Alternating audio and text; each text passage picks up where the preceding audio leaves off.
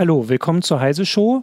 Ich bin Martin Holland aus dem Newsroom von Heise Online und habe heute mit mir hier äh, Holger Bleich aus der CT-Redaktion und Jürgen Kuri aus dem Newsroom von Heise Online. Ähm, und Hi. zwar möchten wir heute ein bisschen reden über das, was seit, ich habe den Tag gar nicht, seit letzter Woche Mittwoch äh, so alles äh, diskutiert und passiert wird. Und zwar passiert ist.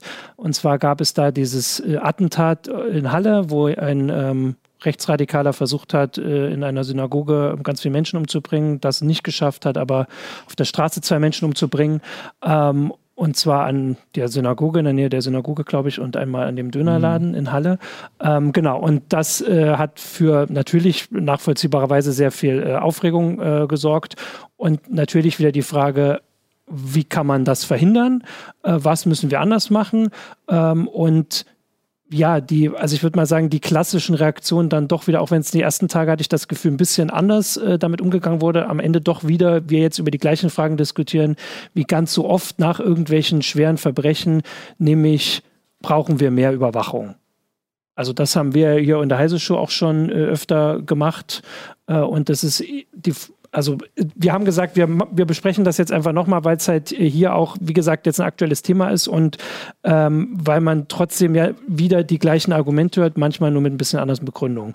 Ähm, oder? Also ich habe, so habe ich hm. das so, äh, so mitgekriegt. Eigentlich gibt es keine neuen Forderungen, oder? Haben wir irgendwas, habt ihr irgendwas mitgekriegt, wo ihr gesagt habt, das ist jetzt mal anders als vorher? Naja, gut, diese, das mit den Gamern war jetzt schon, ah, schon nochmal eine, eine neue ja. Geschichte, dass CFA gesagt hat, ja, jetzt guckt euch an, der hat irgendwo sich, sich äh, in den Gamer-Szene rumgetrieben, hat sein, sein Verbrechen, sein Attentat im Prinzip auch als Videospiegel mhm was ja, nicht, was ja nicht neu ist. Ja, genau, ja. Äh, und deswegen müssen wir jetzt die Gamer-Szene mal äh, überwachen. Was, was so eine neue Argumentation ist, aber was so ein bisschen in, schon in das reinpasst in äh, also was mich erschreckt hat an der ganzen Sache ist jetzt nicht, dass dieses ganze Zeugs wiederkommt. Ne? Das ist irgendwie so, ja, mhm ähm, und ewig äh, größtes Murmeltier. Äh, was mich äh, aufregt an der ganzen Sache, dass sie jetzt ein Riesentheater machen nach dem Motto, oh, die machen ja, machen ja plötzlich Anschläge, die Rechtsextremen. Wie kommt das denn? Wo kommt das denn? Und die Annegret Karrenbauer ist sie nicht so dämlich, das zu einem äh, Alarmzeichen, Alarmzeichen zu, zu, zu, bezeichnen. In welchem Land hat die gelebt die letzten 20 Jahre? Ich meine, seit 1990 gab es 200 Tote durch rechtsextreme, über 200 Tote durch rechtsextreme Attentate. Und deswegen ist ist das eigentlich nicht überraschend, was das passiert ist. Und vor allem, wenn man gesehen hat, was in Christchurch war und was, was in den in, in USA teilweise passiert aus der rechtsradikalen Zelle, ist es nicht überraschend, dass es passiert ist, sondern es ist eigentlich überraschend, dass es so spät in Deutschland passiert mhm. ist. Und dann frage ich mich oder so, ja, wie kann man sich dann äh, hinstellen und sagen, ja, wir brauchen jetzt mehr Überwachung, wenn man doch genau eigentlich wissen müsste, wir haben es verpasst, ja. das richtig in, in den Griff zu kriegen, beziehungsweise die richtigen Maßnahmen zu ergreifen mit den Mitteln, die wir haben. Ja also da würde ich tatsächlich sagen, da kannst du vielleicht auch widersprechen, dass ich die ersten Tage danach schon das Gefühl hatte, dass dieser Aspekt jetzt ein bisschen mehr in den Fokus rückt. Also quasi, wir müssen die rechtsextreme Szene im Blick behalten. Vorher war es ja ganz oft die islamistische mhm. Szene, da haben wir ja hier auch schon äh, drüber geredet. Äh, und jetzt die rechtsextreme Szene dann aber ich habe jetzt die Tage nicht ganz im Kopf, aber ich glaube, am Montag hat die CDU dieses äh, Überwachungspaket, also beschlossen, dass sie sich dafür stark machen wollen, die, die Union, nicht die CDU, sondern CDU, CSU, also quasi alles wieder mehr überwachen wollen. Und da waren wir dann wieder an dem Punkt, wo wir eigentlich jedes Mal sind, nur dass es halt hier dann eben fünf Tage gedauert hat.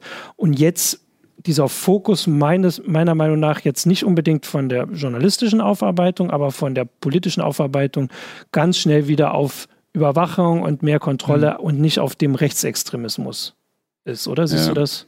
Nee, nee, sehe ich genauso. Also ich würde da erstmal einen Schritt zurückgehen, weil du sagst, ähm, das ist kein neues Problem. Klar, es ist natürlich kein neues Problem, aber ich glaube, das Phänomen, so wie es hier ausgeprägt ist und wie es auch in El Paso und Christchurch mhm. und so passiert ist, ist schon ein Phänomen, womit die deutsche Politik noch nicht umgehen kann, ja, weil es zu ja, neu ist. Ja. Wenn wir jetzt von Rechtsradikalismus reden, dann sprechen wir ja natürlich von der klassischen rechtsradikalen Szene, von Strukturen, von Netzwerken, von Combat 18 oder sonst was. Aber mhm. das, was hier passiert ist, ist ja damit überhaupt nicht vergleichbar. Das, es geht ja hier um einen anderen Typus von, von Täter auch. Ne? und mit dem und mit dem können die einfach noch nicht umgehen. Ne? Also ein Täter, der sich, der sich selbst radikalisiert, der na klar, der natürlich sich auch in Netzwerken radikalisiert, aber in anonymen Netzwerken im Internet, ähm, der, der sich wahrscheinlich auch über YouTube radikalisiert hat und so weiter und so fort. Also ein Täter, der für meine Begriffe ein Stück weit auch aus Netzkultur, Subkultur geboren mhm. wird. Äh, klassische Stichwort ist ja ist hier immer dieses Incel. Ne? Mhm. Also es geht hier um den um den weißen Mittelklasse äh, Jugendlichen oder jungen jungen männlichen Erwachsenen. Ähm, der, der ähm, Problem, vielleicht ein Problem hat mit Frauen, aber der ein Problem hat, Frauen abzukriegen und deswegen äh, die, die Schuld im Feminismus sucht und so weiter. Es sind ja, es ist ja, ja, nicht nur der Rechtsradikalismus, das sind ja mehrere Phänomene, die da in dem Typen zusammenkommen. Und diesen, das ist ein bestimmter Tätertypus, den wir ja woanders auch hatten in der letzten ja. Zeit. Und damit können die überhaupt nicht umgehen. Und das erste, was dann halt gerufen wird, wird mit, äh, sind halt, halt immer diese ganz klassischen äh, Erweiterungen von Ermittlungsbefugnissen und so weiter, wie du genau sagst, denen man so einem Tätertypus überhaupt nicht Herr werden kann. Was habe ich denn davon, wenn ich jetzt eine, eine Vorratsdatenspeicherung fordere? Was habe ich denn davon, wenn ich jetzt eine, eine Erweiterung der Quellen-TKÜ, mhm. also ein Abhören von, von Chats zum Beispiel in Echtzeit fordere, ähm, wenn ich nicht weiß, was ich damit anfangen soll? Ich würde, mich würde mal interessieren, der Täter hat ja in A-Chain kommuniziert offensichtlich oder ja. zumindest in einem vergleichbaren Board. So ob es ein A-Chain genau, war, weiß man nicht ja. genau, ne, ob, er, ob ja. er da jetzt noch war. Ähm, aber es geht um diese Art von Boards, ne, um, wo man voll anonym interagieren kann. So, und die Frage ist halt, ein Ruf ist ja zum Beispiel jetzt auch von der Justizministerin, wir müssen der Anonymität im Internet ein Ende bereiten, auch wieder immer dasselbe, was dann kommt. Ne? Aber die Frage ist, hat man dann diese Boards im Blick? Ja. Sind denn, sind diese Boards infiltriert? Sind dort Ermittler, die gucken, was dort kommuniziert wird? Ich meine, es geht bei A-Chain zum Beispiel geht es um ein bestimmtes Board, wo genau diese, ja. wo diese ganze, wo diese Täter oder diese potenziellen gefähr mhm. gefährlichen Menschen kommunizieren. Da könnte man doch mal ein, zwei Ermittler drin haben, die, äh, die merken, wenn da irgendwas aus dem Ruder läuft, ne? oder wenn jemand was ankündigt und so weiter. Würde mich mal interessieren, habe ich noch nie ja. was zugehört, ob die dazu wirklich Ermittler drin haben. Ähm, und mal darüber hinaus, gut, es gibt natürlich dann auch die, die geschlossenen Boards, ähm, was weiß ich, es gibt die, die, die geschlossenen Gruppen zum Beispiel auf Discord oder ähnliches, wo ja auch Reconquista Germanica unterwegs ist und so. Ähm, aber die Polizei hat ja mit sowas Erfahrung. Die ja. haben ja, wenn es um die Kinderpornografie geht, Erfahrung damit, wie sie solche geschlossenen Gruppen infiltrieren mhm. können. Und ich habe nicht das Gefühl, dass sie bislang ein Bewusstsein dafür haben, dass sie das beim Rechtsextremismus ja. genauso genau, machen müssen. Das Bewusstsein Und deswegen, eben. deswegen sage ich, es ist ja. eigentlich kein neues Phänomen, weil darüber diskutieren wir schon lange. Wir diskutieren schon lange über die Incels, wir diskutieren schon lange über Gamergate und so Zeugs, wo sich natürlich bestimmte Haltungen rausbilden, die dann von den Rechtsextremen versucht wird zu nutzen. Mhm. Also ist es ja nicht so, dass Na, die GEMA-Szene halt rechtsradikal halt zusammen, ne? ja, dass ja. die GEMA-Szene rechtsradikal ist, sondern dass die Rechtsradikalen versuchen zu sagen, wir gehen da rein und gucken da irgendwie Propaganda ja. zu machen, in die Leute mhm. äh, zu bringen und dann radikalisieren sich eben so, so Leute daran. Und das muss man natürlich beobachten. Das kann man aber beobachten mit den Mitteln, die man hat. Genau. Das ist ja jetzt genau das ist der Punkt. Das also ich, so. ich wollte da kurz, weil du hast das so ein bisschen als Frage in den Raum geworfen. Also eigentlich wurde ja die Woche klar, dass sie das eben nicht ausreichend machen, weil ich glaube, es war, ich hatte gerade geguckt, Frontal 21, ZDF-Magazin, war am, was ist heute, der 17. vor zwei Tagen, hatten sie einen Bericht, dass sie den Betreiber von so einem Imageboard, wo er eben seine Tat angekündigt hat. Also ich hatte davon noch nie gehört, muss ich jetzt eben auch gestehen. Meduka oder sowas, mhm. ich bin gerade nicht sicher. Ähm, und da hat er das eben wohl angekündigt oder halt jemand das angekündigt, der er sein dürfte. Das ist halt auch so anonym. Ähm, und die haben, also die CDF-Journalisten haben den Betreiber ausfindig gemacht. Der sitzt wohl, der ist in Litauer. Mhm. Und der hat gesagt, dass er halt immer noch nichts von Ermittlern gehört hat und mhm. er diesen Beitrag inzwischen halt wohl gelöscht hat. Ähm, also das heißt, die Frage kann man beantworten, nein. Also ja. das ähm, das haben sie nicht auf dem Schirm und wir sagen zwar immer so, also man hat 8chan und 4chan ist halt bekannt. 8chan ist gerade offline. Für mich seit, steht das als genau, Synonym für genau, diese Art von Image. Genau, aber das zeigt, das zeigt ja die Schwierigkeit. Also mhm. selbst wenn jetzt Seehofer gefordert hätte, wir müssen jetzt 8chan im Blick nehmen, dann wäre er vielleicht näher an dem Thema dran, aber trotzdem geht es ja um diese Art der Netzkultur, mhm. sage ich mal. Ähm, dass das halt viel schwieriger und viel, äh, also dass das eher eine Frage von Manpower ja. ist wahrscheinlich. Also ja. dass man das so zusammenfassen kann, weil das war in diesem Fall eine Geschichte, also ein Board, dass wir, die wir uns mit sowas beschäftigen, auch nicht schon gehört hatten, ähm, zeigt halt nur, wie vielfältig das ist. Ja klar, aber gut, das ist halt die ja. Aufgabe der Genau. Gegen Manpower spricht gar nichts und ja. gegen Kompetenz. Genau. Nur wobei, gegen wobei man da sagen muss, das sind ja die, dann werden ja die Forderungen noch absurder. Ne? Wenn die CDU in ihrem äh, Papier fordert, äh, Beleidigungen und so ähnliches zum Offizialdelikt zu machen, ne? dann stelle ich mir vor, wo soll denn das Personal bitte herkommen, ja. das jetzt irgendwie im Internet unterwegs ist und jede Beleidigung verfolgt? Sind die denn nicht ganz dicht? Und vor allen Dingen, wer entscheidet dann plötzlich, was eine Beleidigung ist und so, ne? Das heißt, so ein armer Polizist, der dann irgendwo in ihrem Dings unterwegs ist, der Nö, das kann auf Facebook selber, weißt du Genau, doch. kann Facebook selber, der muss dann entscheiden oder so, was eine Beleidigung ist oder nicht oder so. Das, das ist dann, da, da ist dann die Zensur tatsächlich nicht mehr weit. Und das ist ja ah, absurd. Ah ja, komm. Jetzt komm, äh, lass uns nicht wieder über den Zensur Doch, debattieren. Naja, wenn es von staatlicher Seite aus gemacht wird, wenn die da, Polizei ja, okay. dafür zuständig ist, plötzlich Beleidigungen im Internet zu löschen, dann sage ich, na gut, das ist grenzt an Zensur, weil äh, Beleidigung ist oft im Auge des Betrachters und wir wissen es selber. Beleidigung ist ein Straftatbestand. Ja, aber wir darüber selber, haben Richter zu entscheiden. Ja, wir wissen so. selber, wie schwierig das zu entscheiden ja. ist oder so, ob wir das etwas als Beleidigung betrachten oder nicht. Wir und, wissen ja seit dem ja. Kühnerst-Urteil, Beleidigung ist nicht gleich Beleidigung und liegt im Auge des Betrachters, wie du ganz richtig sagst. Also ich finde halt, dass äh, es geht auch gar nicht darum, dass wir jetzt für bestimmte äh, Probleme dann hier sagen, das ist die Lösung, das sollt ihr machen. Da soll sich ja die Diskussion drum drehen.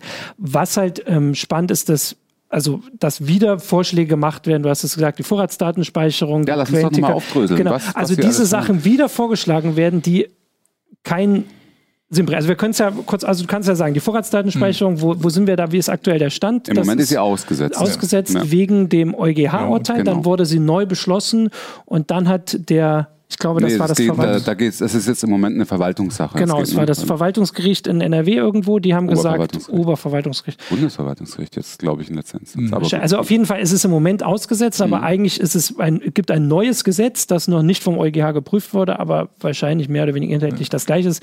Also grob gesagt, es geht darum, dass ähm, alles gespeichert, also das gespeichert wird, wer sich wann wo mit dem Internet verbindet. Anlass Nein, nicht nur das, IP-Adressen, aber es geht hier in erster Linie auch um, um, um den ganzen Bereich Telefonie. Ne? Das ist natürlich ah, Mobiltelefonie. Das genau. ist in dem Zusammenhang wahrscheinlich wesentlich wichtiger und für die Behörden wertvoller, als irgendwie IP-Adressen zu speichern. Genau, und das war jetzt die Forderung von der CDU, dass die jetzt endlich kommen soll. Das fordern sie ja sowieso einmal pro Woche mit irgendeinem Anlass.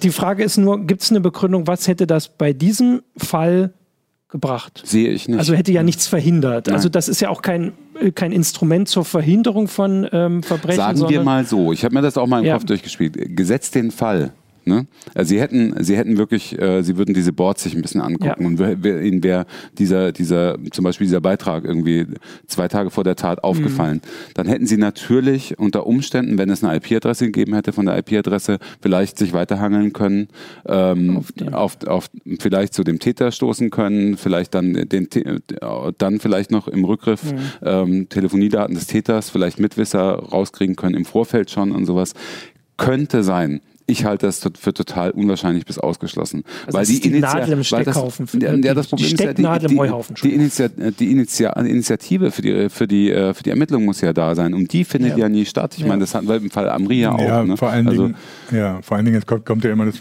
Argument oder so, das kann man im, im, im analogen Leben, also Telefonüberwachung geht auch und äh, Briefe darfst du öffnen und so. Das wird ja aber anlassbezogen gemacht. Mhm. Es ist immer anlassbezogen, immer vom Urteil von einem Richter. Und das ginge ja bei Vorratsdatenspeicherung Speicherung auch. Hätten wir diesen, diesen Zeitraum von den zwei Tagen gehabt, ne, ja, wo das genau. gemeldet wurde, dann hätten man natürlich auch genauso, das ist ja das, äh, das Modell der Gegner der Vorratsdatenspeicherung, hätte man Quick Freeze machen genau. können. Ab, ab sofort wird jede Kommunikation von ihm eingefroren mhm. und gespeichert. Ja. Ne?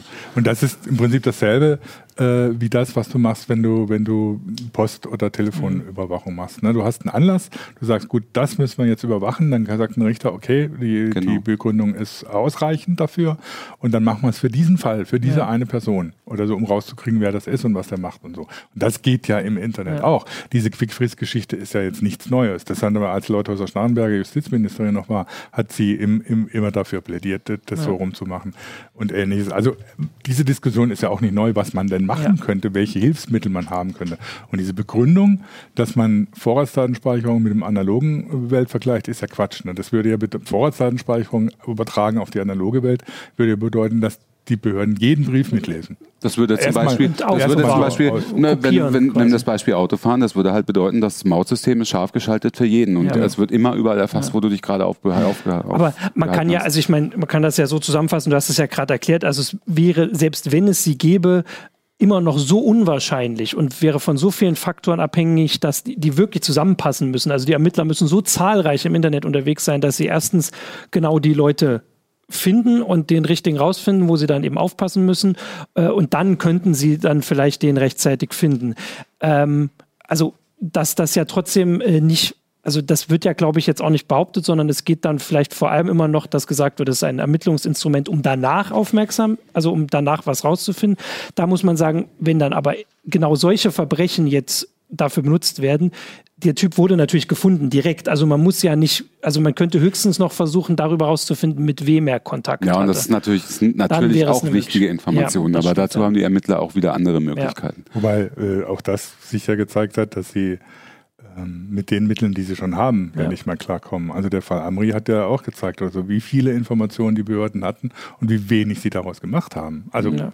was wollen sie dann mit der Vorratsdatenbank? Das andere ist natürlich, gut, ähm, man muss natürlich auch dazu sagen, dass die Vorbereitung ja meistens clandestin passiert, aber ich meine, auch der Typ hat es vorher angekündigt, öffentlich, was er macht und was er machen will. Und äh, ja, da ja, brauche ich keine, keine geheimen Ermittler, um das rauszukriegen, muss ich nur mitlesen. Sozusagen. Man muss aber, also soweit ich das mitgekriegt habe, muss man da sagen, dass es wirklich also wie ich das verstanden habe, hätte wirklich ein Mensch mitlesen müssen oder ein Ermittler mit dem Interesse.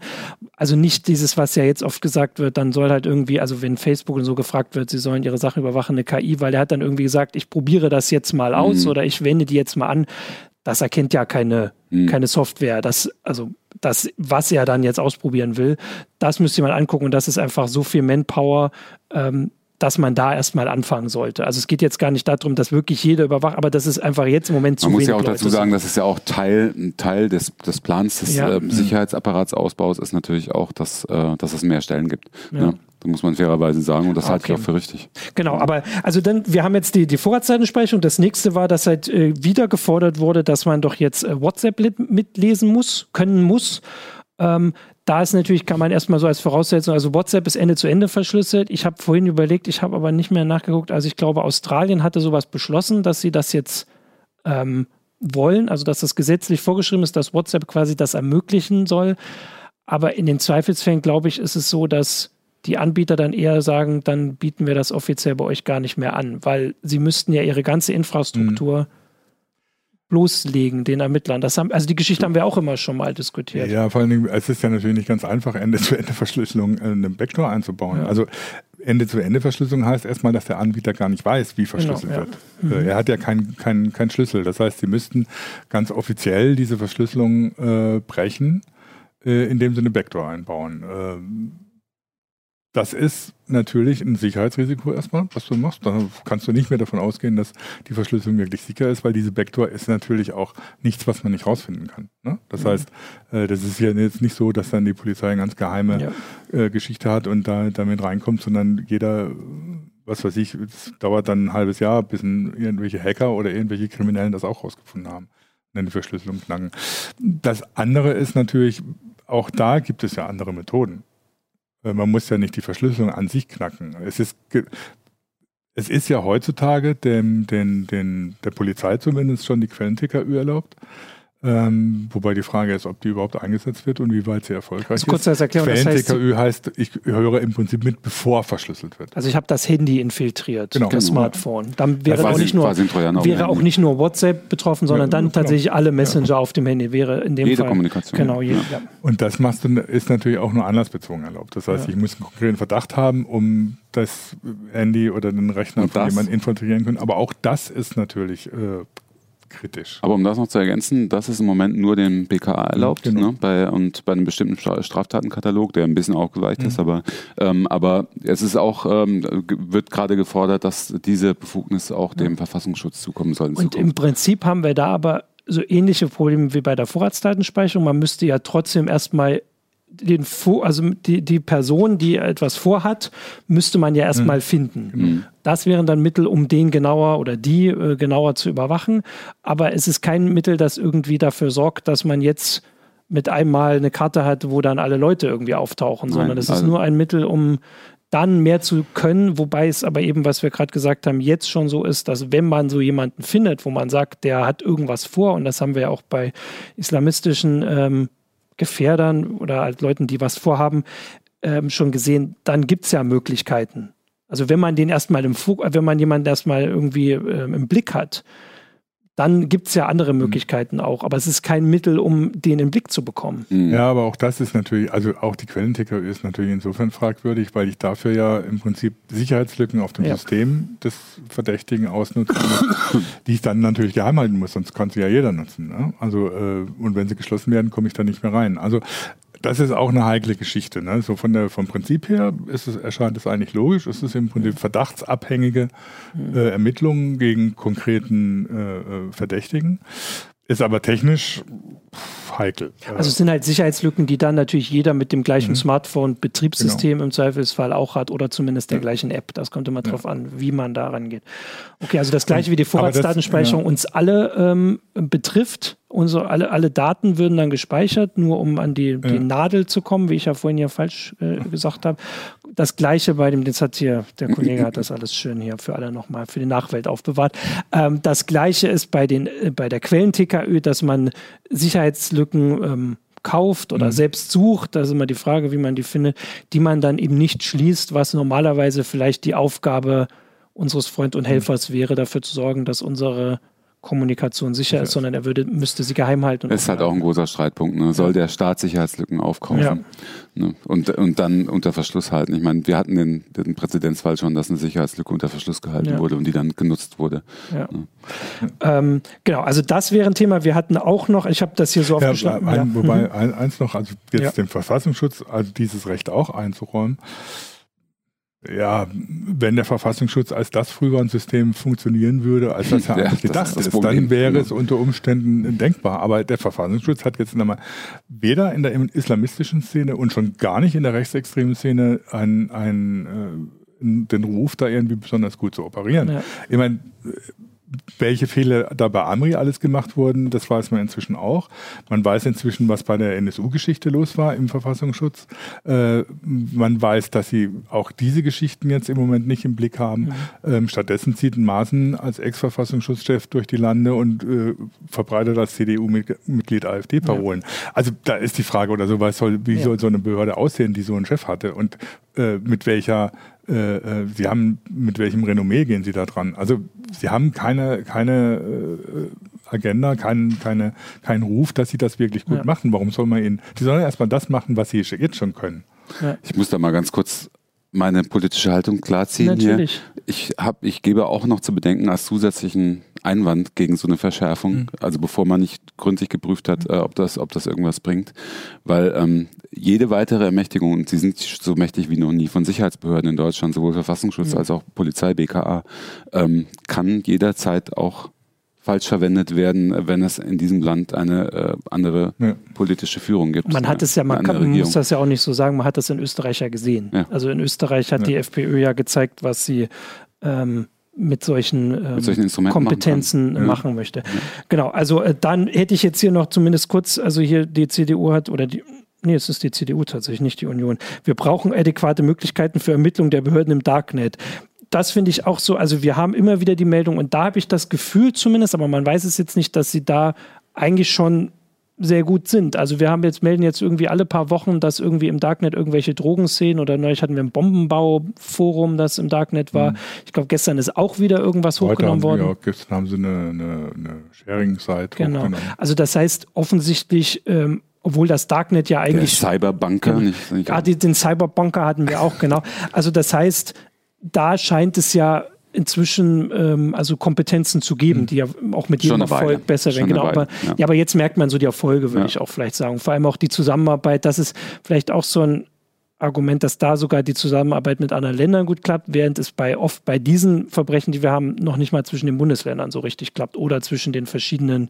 also wir haben ja jetzt schon aufgezählt, BGA, hm. Polizei, äh, Verfassungsschutz, äh, gibt es ja auch in jedem Land ein, jedem Bundesland. Ähm, genau. Und was, was jetzt, ja. was heute irgendwie, habe ich jetzt nur im Nebenbei gelesen, äh, auch noch als wieder mal als Forderung kam, man müsse doch jetzt, ne, weil der Typ ja mit dem 3D-Drucker Teile mhm. seiner Waffen ausgedruckt hat, das Waffenrecht verschärfen. Ähm, wobei ich mich da jetzt frage, was das jetzt wieder soll, weil das, was er da gemacht hat, das ist schon verboten. Das durfte er nicht, ja. Ähm, und, äh, ja, da wird immer alles so vermischt. Ja, ja. vor allen Dingen äh, ist ja schön, dass. Sollst du vielleicht hier nochmal klar sagen. Also Waffen aus, auch Waffen erwerben oder auch Waffen ausdrucken ist genauso verboten wie Waffen erwerben. Ne? Ja, genau. Also, und Waffen selber herstellen auch. Ne? Ja. Du musst äh, ein lizenzierter Waffenschmied oder wie das heißt, Büchsenmacher. Ich weiß gar nicht, ob wir genau sein, um das, um das. Also wir haben darüber ja ausführlich berichtet, als das losging. Ich weiß gar nicht, ob wir da überhaupt schon die heiße Show hatten. Deswegen, also wir hätten sicher eine gehabt damals, aber das ist schon so lange her, als die Kollegen vom Make Magazin das sich mal angeguckt haben. Und das da heißt, stehen ja alle rechtlichen Antworten schon drin, dass, das, das heißt, dass man das nicht darf. Welche Überraschung, ja. das war verboten, was ja. der gemacht hat. Ja. Ähm, ja, das war ihm aber ziemlich egal. Also es gibt dann wirklich immer wieder die absurdesten Geschichten, die dann durch die Lande ähm, ziehen. Bevor ich dann noch mal kurz auf diese äh, Gamer-Geschichte äh, zurückkommen würde, möchte ich mal, also wir haben jetzt die ganzen äh, Sachen aufgezählt, die dann wieder gefordert mhm. werden.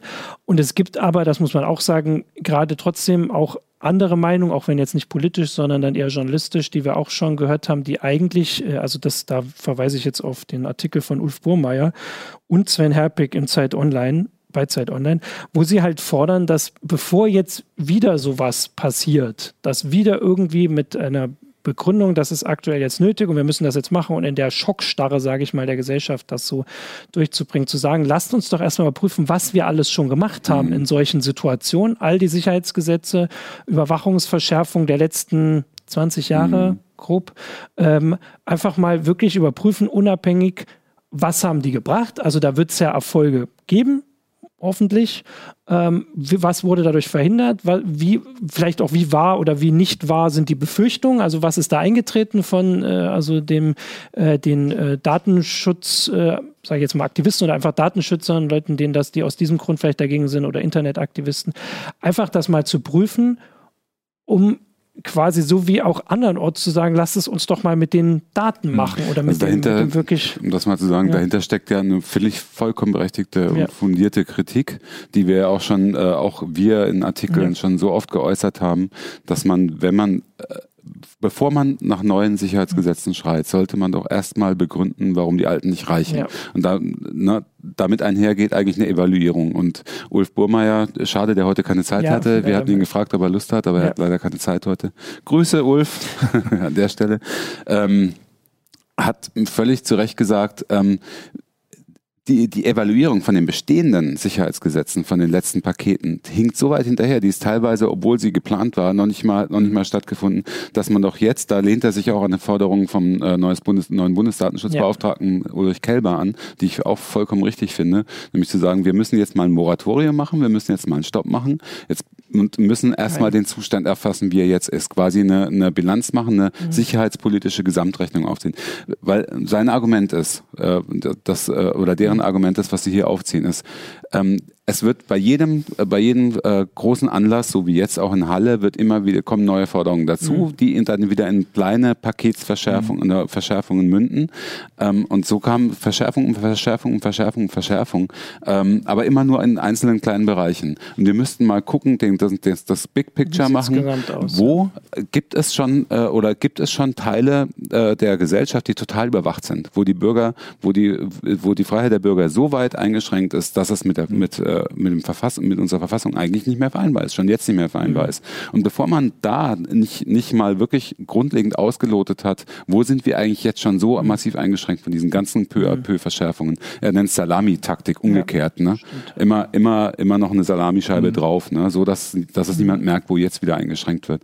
Und erst wenn man, wenn man da das große Big Picture hat, dann, dann kann man evaluieren und gucken, hat uns das was gebracht und was hat es uns gebracht? Ja. Welche Ermittlungserfolge sind tatsächlich erzielt worden? Und wenn, wenn man das fix hat und sieht, ja, es gibt Lücken hier und da für die Ermittler, da müssen sie noch ran, dann kann man mal überlegen, wo man jetzt ja. noch mal nachschärft und nachbessert. Vor allem und, immer aber halt nicht so ja, ja. wirklich planlos, immer so wumms wieder. Vor allem mit der Sache, mit dem Gedanken im, äh, im Hinterkopf, dass ganz oft diese Gesetze, die gekommen sind, von Gerichten wieder einkassiert wurden. Ob das, das jetzt das dazu, Verfassungsgericht genau. oder der EuGH war, ganz oft gesagt haben und auch Regeln vorgeschrieben haben. Und bei der Vorratsdatenspeicherung haben wir es vorhin erwähnt, dass dann kam halt einfach ein neues Gesetz, das ist schon wieder auf, äh, also das steht schon wieder auf der Kippe, sage ich mal. Einfach das bei so einer Evaluierung auch mit reinbringen. Dass also oft wird in so einer Diskussion dann was gemacht, dann wird groß diskutiert und dann ist es manchmal vielleicht ein bisschen leiser, dass es am Ende Also ich kann dazu nur sagen, Beispiel ja. Vorratsdatenspeicherung, weil ich das Thema ja, ja. hier schon äh, mehr als 15 Jahre begleite mit allen seinen verschiedenen Würfen und Versuchen. Und äh, es ist so oft, haben wir nachgefragt bei, ähm, beim BKA zum Beispiel oder bei, bei Strafverfolgungsbehörden, wie, wie ist es denn? Äh, in welche konkreten Erfolgsfälle versprecht ihr euch denn? Oder mhm. nennt uns doch Beispiele aus anderen Ländern, wo es Vorratsdatenspeicherung gibt, weil es wird immer abstrakt gesagt, andere Länder haben das und da läuft es ja. ganz anders. Ja, was denn? Nennt uns doch mal mhm. konkrete Ermittlungserfolge auf, auf Basis von Vorratsdatenspeicherung. Da kommt immer nichts. Mhm. Da kommt nichts. Echt. Ja. Und ähm, also, es ist, wir haben ja auch ein Beispiel, äh, wo man sagen kann, dass es nicht viel gebracht hat. Das ist Frankreich. In Frankreich gibt es so eine äh, Vorratsdatenspeicherung oder gab es lange. Ich weiß es, aktuellen Stand weiß ich gar nicht, weil der EuGH also ja, es, ja äh, EuGH da recht klare Worte gesprochen hat, aber in, zumindest in der Zeit, in der sie es gemacht haben, hat es ihnen nichts genutzt. Mhm. Zumindest nicht bei der Verhinderung von Anschlägen. Mhm. Ähm, Und das ist ja das Ziel. Ja, genau. genau. Und ich, also das, das mit der Evaluierung ist, ist, ist gut. Das Verrückte ist da, dabei ist, ich erinnere mich noch an die Otto-Kataloge, wenn jemand noch daran denkt, ja. Otto Schily, Innenminister unter Schröder, so. ähm, der anfing mit dieser, mit dieser ganzen Verschärfung. Äh, der auch zum ersten Mal, glaube ich, die Vorratsdatenspeicherung aufgebracht hat. In diesen Otto-Katalogen stand immer drin, dass man das nach zwei, drei Jahren mal evaluieren muss. Das ist in Wirklichkeit nie passiert. Das ist genau das, was Ulf hier auch anspricht im Artikel, ja, genau. genau. Das, das, sollte endlich mal nachgeholt werden. Und das wäre ja eine, ähm, eine Forderung, damit könnte man ja sowas auch jetzt mal anfangen, dass man also das da was übersehen wurde, da sind wir uns äh, einig, aber schon nicht mehr, was übersehen wurde und in welche Richtung. Und ähm, dass man sagt, dann fängt man halt damit an. Wir gucken jetzt mal, was wir haben und dann kommen ja oft auch, also wir haben ja auch immer wieder, dass diese, diese unklaren Zuständigkeiten Problem sind. Mhm. Dann geht man halt sowas mal an, mhm. dass sich die, äh, die Behörden da äh, miteinander besser ähm, absprechen und eben auch mal sagen, welche Sachen sie nutzen. Wir haben durch den NSA-Skandal in Amerika ja so ein paar ähm, Bilder davon also haben wir mehr Einblicke davon, wie das in den USA teilweise läuft, wo sie dann auch sagen, wir benutzen das überhaupt nicht. Ähm, also die, da war es ja auch so eine Art Vorratsdatenspeicherung, womit diese Enthüllung angefangen hat, wo die NSA jetzt zuletzt auch gesagt hat, im Moment benutzen wir das überhaupt nicht, aber wir wollen es behalten. Und im Prinzip ist das mhm. so, ein, äh, so ein Beispiel davon, wie das funktioniert. Natürlich das geht ja ebenso, also mal das abzugeben und zu sagen, denkt ja, vielleicht brauchen wir es morgen dann doch endlich. Mhm. Äh, so. Ja, genau. Der, mhm. Äh, das ist ja, äh, was wir natürlich auch nochmal diskutieren müssten oder was, was natürlich mhm. in dem Fall auch ein Thema ist. Das ist jetzt so die eine Seite, ne? ja. Strafverfolgung, Ermittlung der Behörden ja. und so. Auf der anderen Seite so, so Sachen wie ähm, Halle oder NSU oder was mhm. auch immer, die zeigen natürlich schon, dass wir ein Problem haben. Ja äh, mit Hate Speech, mit den ganzen Echokammern, die es im Netz gibt, wo sich solche Leute bilden. Und wir bisher nicht wissen, wie wir damit wirklich umgehen können. Mhm. Ja, wobei das Thema Hate Speech würde ich da ein bisschen abtrennen. Ja, ich weiß okay. nicht, ob das so ja. zusammennehmen kann. Ja, aber das, das hängt natürlich schon insofern zusammen, als in diesen Szenen natürlich versucht wird, von, von Interessierten dann auch eine Radikalisierung herbeizuführen. Also, genau, also da, da würde ich, um, um das mit dem Hate Speech nochmal mhm. ganz kurz, also ich glaube, ich habe nicht ganz recht. Ich würde es nicht komplett abtrennen, weil ich glaube schon, dass ähm, eine Diskursverschiebung mhm. stattgefunden ja. hat einfach und dass ähm, dadurch, dass zum Beispiel durch ähm, jetzt, was ähm, Rechtsausschussvorsitzende Brandner, mhm. AfD-Mitglied und Bundestagsmitglied, äh, wieder von sich gegeben hat, ne? diese Relativierungen permanent ja. ne? und äh, auch dieses Antisemis äh, antisemitische Zündeln, was da ständig mhm. stattfindet, dass das ne, äh, erstens den Diskurs verschoben hat, ähm, weit in Richtung rechts, aber dass der Typ zum Beispiel, der, der Stefan B. aus Halle, mhm der hat schon das Gefühl gehabt, auch wenn er seinen, wenn er seinen Twitch-Livestream da startet und so, also es gibt ihm das Gefühl, er ist nicht mehr so in der Minderheit, er ist, mhm. er ist, er ist kein kleines Licht, ja, sondern ja. Er, er, er vollbringt jetzt das, was andere sowieso, was verbal schon vorbereitet ja, haben. Ne? Und das, der, der greift da schon eine bestimmte Grundstimmung auf, die find, finde ich, äh, mhm. man, mag mich, man mag mich jetzt wieder dafür schelten seitens der Zuhörer, aber die die AfD maßgeblich mit befeuert, ganz klar. Ne? Und äh, da fällt dann eben auch das Thema Hate Speech mhm. rein, weil das ist nicht nur eine, eine Verschiebung der Inhalte des Diskurses, sondern auch eine Verschiebung, eine Verschiebung der Sprachebene. Ebene, ne? eine Verrohung einfach, mhm. die im Moment stattfindet. Genau, ich, also bei, bei der Geschichte, genau, also bei der Geschichte würde ich dann schon den Fokus drauf setzen, dass, also ich habe am Wochenende, also ich war ja noch im Urlaub, ich habe das nur so ein bisschen äh, so peripher mitgekriegt, dass Seehofer da dieses, also er hat irgendwie gesagt, wir müssen die Gamer-Szene in, mhm. in den Blick nehmen. Ähm, und ich hatte schon das Gefühl, dass das viele so verstanden haben, wie sie es verstehen wollten. Also natürlich, wenn jemand als Computerspieler und ich bin auch jemand, der die ganze Zeit, der viel spielt und das Zeit. die ganze Zeit, wenn ich hier nicht bin, spiele ich, aber viel gespielt hat und da das so mitkriegt, dass ich mich natürlich erinnere, dass das andauernd diese Diskussion darum, was machen Spiele mit jungen Menschen. Mhm. Ähm, und diese Killerspieldebatten, das ist einfach, das ist wirklich schon, ähm, also die ist alles eigentlich schon mal gesagt, aber es kommt immer wieder hoch. Nur ich hatte eben das Gefühl, dass das, was Seehofer da gemeint hat, aber da lege ich ihm Sachen in, ins Wort, die er nicht so gesagt hat, dass das nicht das war, was er meinte. Aber natürlich, also ich also es überrascht mich nicht, dass viele das so verstanden haben. Und vor allem gab es dann tatsächlich ja welche, die danach gekommen sind und gesagt haben, ja, warum gibt es denn dieses Spiel, in dem ich da schießen kann und so.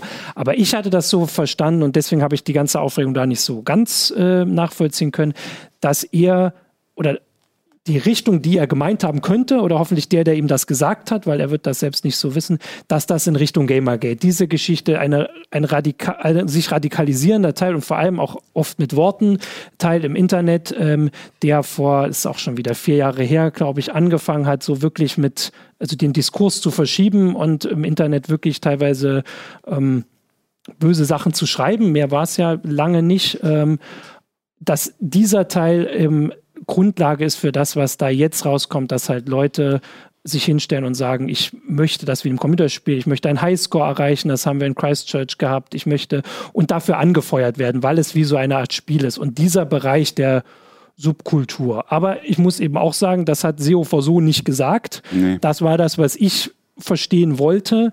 Ähm, andere haben es anders verstanden und wir wissen nicht, was er gemeint hat. Und natürlich traue ich ihm sehr viel ähm, dazu, was wahrscheinlich nicht ich glaube, stimmt. Also ich glaube nicht, dass er, wenn du ihn fragst, was Gamer geht, ist ja. äh, große Fragezeichen. Ja. Mhm, das, ich, ja. ähm, das ist nicht das, was er gemeint hat. Und ich würde da auch, ich würde das auch nicht so pauschal sagen, wie ja. du jetzt gerade. Ne? Also natürlich ist Gamergate ein Beispiel dafür, wie Leute äh, ausarten in, ihren, in ihrer Wortwahl, in dem, wie, wie sie vorgehen oder so, äh, aus Gründen, wo ich denke, also die haben einen auf der Waffel.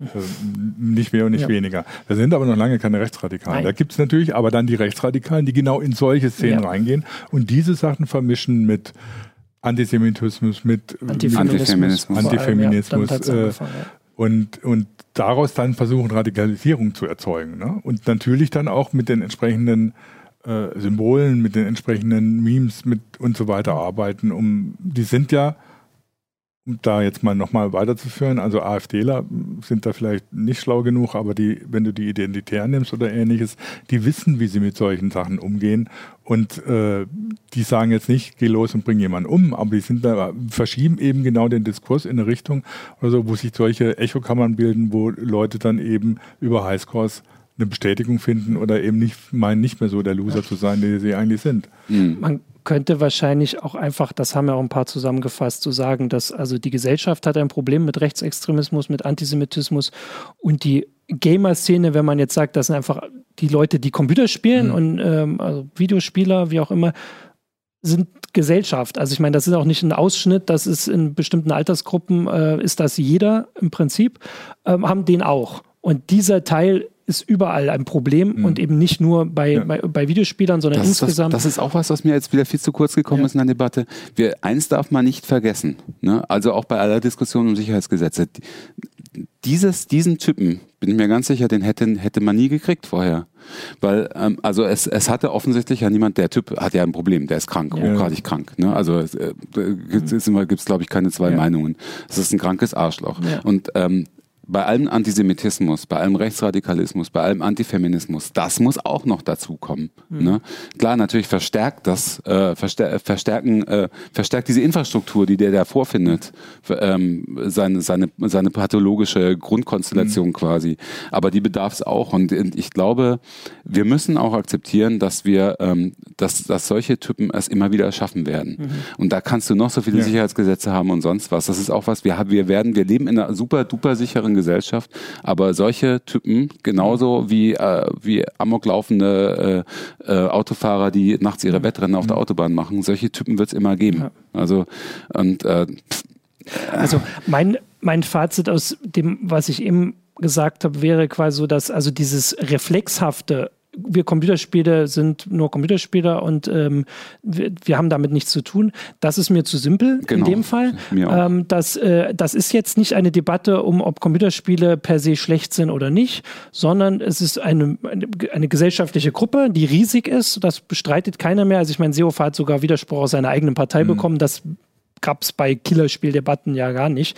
Ähm, dass man also nicht so tut, als wäre man jetzt per se davor gefeit. Und natürlich, wenn wir sagen, man muss mehr in der Gesellschaft dafür tun, dass, ähm, was jetzt nicht solche Äußerungen, wie sie aus der Politik kommen, aber auch woanders, dass sie nicht unwidersprochen bleiben, gilt das natürlich für Ingame-Chats. Es mhm. gilt für Steam-Foren, es gilt für überall. Wir haben, also selbst das ist ja noch nicht mal der erste Fall, wo jemand sich in so eine ähm, Spielegemeinschaft, sage ich jetzt mal, ich weiß nicht, ob er sich da radikalisiert hat, aber wo seine Radikalisierung dort sichtbar wurde. Ich das hat Frage der Typ in München. Ich wollte nur kurz sagen, der ja. Typ in München, den wir vor hm. zwei Jahren hatten, der da mehr als zehn Menschen ja. umgebracht hat, wo wir auch ein paar Geschichten hatten. Ähm, das war auch so. An Steam mhm. konnte man das quasi mitverfolgen. Mhm. Und das wäre dann ja die Sache, dass andere, die das sehen, das ist auch eine Verantwortung, darauf hinzuweisen. Jetzt die Frage. Ja, eine Frage an dich. Ich habe ja. vorhin einen Tweet gesehen, ja. äh, das fand ich echt interessant. Also ich würde ja. gerne wissen, wie du es einschätzt. Da hat jemand mal spontan gesucht bei Steam, auf Steam, mhm. äh, in wie vielen Namen Hitler vorkommt, in wie vielen Usernamen. Mhm. 44.000. Ja. Wie viele von denen würdest du denn als rechtsradikal einschätzen, weil sie Hitler in mhm. ihrem äh, Screenname auf, auf, Steam haben? Ja, ist die Frage. Ja, ja. Ne? Weil mit diesen, mit diesen Argumenten wird ja Politik gemacht. Ja. Es wird ja gesagt, oh, Steam, uff, 44.000 mhm. haben, den, haben Hitler als in ihrem Namen drin. Ja, also ja ich, aber das ist, das ist ja, das zeigt aber doch eigentlich die Absurdität des Ganzen. Also wer kommt denn auf die Idee, sich ein Pseudonym mit Hitler im Namen. Jemand, der einen äh, Zweiten Weltkriegs-Shooter spielt und, und wahrscheinlich lieber immer die Fascho-Seite spielt. Also ja, die, die da muss man aber auch schon einen auf der Waffel haben, finde also ich. Also, die, aber also das, ich habe auch Castle Wolfenstein Enemy Territory. Allzu das, Nein, nicht das. Äh, ja. Ich meine, das Ding ist, man muss auf der anderen Seite, Antifeminismus ist ja auch keine, keine Spezialität einer bestimmten ja. Szene der Gamer. Mhm, genau. gibt es ja auch weit, genauso wie Antisemitismus ja jetzt wirklich nichts Neues ist. Denn gibt es in der, auch in der Bundesrepublik Deutschland die ganze Zeit, nur jetzt trauen sich die Leute wieder, ihn offen zu zeigen. Mhm. Ähm, und wir kriegen nicht mal in der ARD in einer, in einer Talkshow widersprochen, wenn, ja. wenn sie so, so, so Sachen machen. Also da liegt unser Problem. Nicht ja. daran, dass es ein paar Gamer gibt, die, die einen auf der Waffel haben. Also ich würde da dazu sagen, dass wenn man sich da so bewegt und das so mitkriegt, dass tatsächlich eine fließende Grenze ist und da können sich Leute halt drin verstecken. Also es gibt Leute, die wahrscheinlich wirklich sagen, ich möchte hier Hitler spielen. Äh, und das ist ein Bruchteil davon, die wirklich sagen, wir mal rechtsextrem sind und sagen, guck mal, hier kann ich das machen. In Deutschland kann ich nicht auf der Straße rumlaufen und Hitlergruß zeigen, ähm, aber im Steam, auf Steam kann ich das eben äh, quasi virtuell. Aber ganz viele, die das aus einer ja, Zynismus, äh, Ironie, wie auch immer, ein ganz kruder Humor äh, ist und natürlich auch Steam ist weltweit. Also ich meine, es gibt immer die Geschichten von irgendwelchen äh, Hitler-Tassen oder so in Indien, wo die Leute einfach wirklich keine Vorstellung davon haben, was dahinter steckt diese ganze Bandbreite wird sich in diesen 44.000 abdecken. Mhm. Und natürlich zeigt das die Schwierigkeit für die Ermittler, die rauszufinden, mhm. die gefährlich werden können, äh, also physisch gefährlich werden können, ähm, und die, die das äh, eben nicht, ähm, also nicht, nicht werden. Und das ist eben die Schwierigkeit, die man auch nicht mit irgendwelchen, also man kann das auch nicht einfach, also verbieten, klar, man kann irgendwie verhindern, dass sich Leute Hitler nennen, aber die Leute sind weiter da. Das ist die Schwierigkeit und ich finde, das ist so erstmal eine Sache, die man auch in der Diskussion anerkennen muss. Äh, und dann kommen halt die ganzen nächsten Sachen, dass man halt da irgendwie drauf gucken muss und natürlich ähm, insoweit das öffentlich stattfindet oder halb öffentlich, dass man da eben drauf gucken kann und soll und sich aber auch halt unterstützt. Und eine Sache wäre, dass also wenn jemand auf der Straße rumläuft, den Hitlergruß zeigt, dann steht auch nicht die Polizei direkt daneben, sondern im besten Fall, und hoffentlich passiert das meistens. Manchmal steht sagt, die Polizei auch daneben. Manchmal steht sie daneben und macht nichts, aber im besten Fall, im normalen Fall, vor allem wenn das nur einer ist, sagt halt jemand der Polizei Bescheid. Und das Gleiche gilt halt vielleicht auch für Online-Communities, für, für alle anderen Sachen, dass diese gleiche Verantwortung, die wir jetzt immer bei, also die die Gesellschaft sich so gegenseitig zuspricht nach solchen Ereignissen, wenn sie auf Trauermärsche und wie auch immer gehen, dass man die halt dort auch findet. Und da muss ich halt, finde ich, dass die Gamer-Szene, die sehr oft in dieser Verteidigungshaltung ist, wir werden, alle sind gegen uns, wir halten zusammen hier, wir passen auf unsere Spiele auf, dass die das ein bisschen zu einfach macht, dass man da eben trotzdem auch guckt, weil ich würde sagen, man kriegt das mit, wenn man sich eine Weile in einem Forum mit jemand unterhält, ob der das jetzt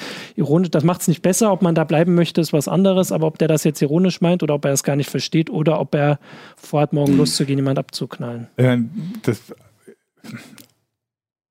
es ist auch wirklich die Überraschung, die nervt mich, was ich am Anfang mhm. schon mal gesagt, die nervt mich. Es ist ja nicht nur beim Antisemitismus so, es gibt genug Artikel oder Bücher von, von, von Leuten, die als Deutsche vielleicht eine dunkle Hautfarbe haben oder sonst was und die beschreiben, wie der alltägliche Rassismus ja. in Deutschland aussieht. Genauso wie wenn du einen äh, jüdischen Freund hast oder so und der dir erzählt oder so, ja, geht nicht mit der Kippe auf die Straße, ne? Äh, weil er Angst hat, dass dann gleich was passiert. Ne? Und das jetzt nicht unbedingt in irgendeinem komischen Viertel in Berlin, sondern mitten in Hannover. Äh, ja. Und dann denkst du, ja, wo lebe ich hier? Ne? Also ähm, und also ich muss klar, auch noch da mal, fängt es natürlich und an. da musst du nochmal irgendwie übrigens darauf hinweisen, weil du vorhin auch gesagt hast, Antisemitismus ja. zum Beispiel, ne, ist keine neue, ne, beim besten Willen nicht. Also es gibt die, die, Leipziger Studie mhm. ähm, zu rechtsradikalen oder, oder rechtsextremen Tendenzen in der deutschen Bevölkerung. Da ist Antisemitismus äh, pf, wirklich seit, ja. seit mehr, mehr als zehn Jahren immer auf dem gleichen Level. Ne? Nur jetzt, das ist das, was ich gesagt habe, Diskursverschiebung. Genau. Jetzt darf darüber gesprochen werden. Jetzt, ne? Ja, was heißt, jetzt darf darüber gesprochen werden? Jetzt traut man oder hat man überhaupt keine Hemmung mehr, das öffentlich zu äußern und findet findet dann eben auch, da spielt das Netz dann natürlich schon eine Rolle oder auch so bestimmte Diskussionssysteme oder sonst was, findet dann halt eine Echokammer, wo man sich bestätigt fühlt, obwohl man trotzdem nicht, nie in der Mehrheit tatsächlich ist. Also das war das, was ich auch am Anfang der Sendung so gesagt habe, dass es schade ist und ähm, leider dann auch wenig hilfreich, dass der rechtsextremistische Anteil dieser Tat so sehr in den äh, Hintergrund gerückt wird oder nicht wird. Also er wird einfach nicht äh, so thematisiert wie andere Aspekte der ja, Tat. Durch eine Äußerung von Herrn Seehofer.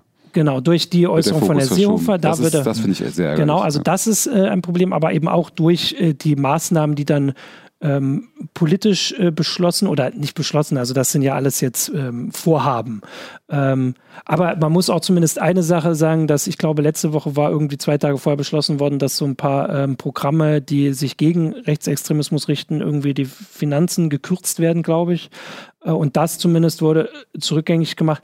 Aber eigentlich sollte das eben auch im Fokus stehen. Und eigentlich, das muss man ja auch sagen, hätte dazu nicht Halle gereicht. Also ich meine, der Mord an Walter Lübcke vor ein paar Monaten schon. Also ich meine, das waren CDU-Abgeordnete. Da müssten sich eigentlich alle demokratischen Parteien einig sein, dass das jetzt wirklich ein schwerwiegendes Problem ist, dem man Herr werden muss.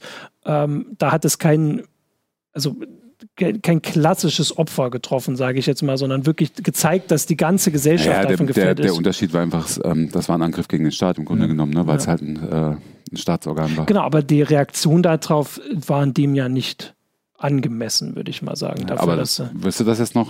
Nee, aber ich meine, also nicht äh, die Diskussion im Sinne von neue Gesetze, sondern die Diskussion darüber, wo das herkommt, mhm. wo dieser, dieser Hass, diese äh, die, die, Grundlage dafür liegt, dass das passiert. Das, also da hätte ich gedacht, dass wenn man über solche ähm, ähm, Attentate redet, dass dieser Teil eben stärker in Fokus rückt. Das hatte ich jetzt am Anfang der Sendung. Wir haben jetzt über ganz viel diese technischen Sachen, aber das ist ja auch ein bisschen weniger jetzt direkt unser Thema, aber natürlich trotzdem auch.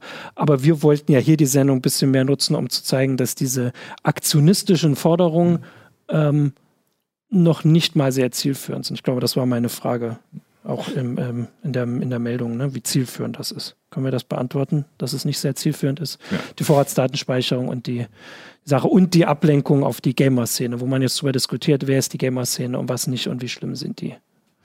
Genau. Demokratische Wobei, Parteien gibt es Demokrat undemokratische Parteien. Nein, es gibt antidemokratische Parteien. Es gibt antidemokratische Parteien. Wir haben jetzt, wir sind tatsächlich jetzt nicht groß äh, dazu gekommen, hier äh, Forenfragen Wir äh, lesen hier immer so ein bisschen mit. Wir lesen so ein bisschen mit. Also es war vor allem am Anfang wurde sehr viel auch über die Spiele diskutiert. Ich fand das, wie gesagt, ein wichtiger Aspekt, aber wir haben das so ein bisschen nach hinten geschoben.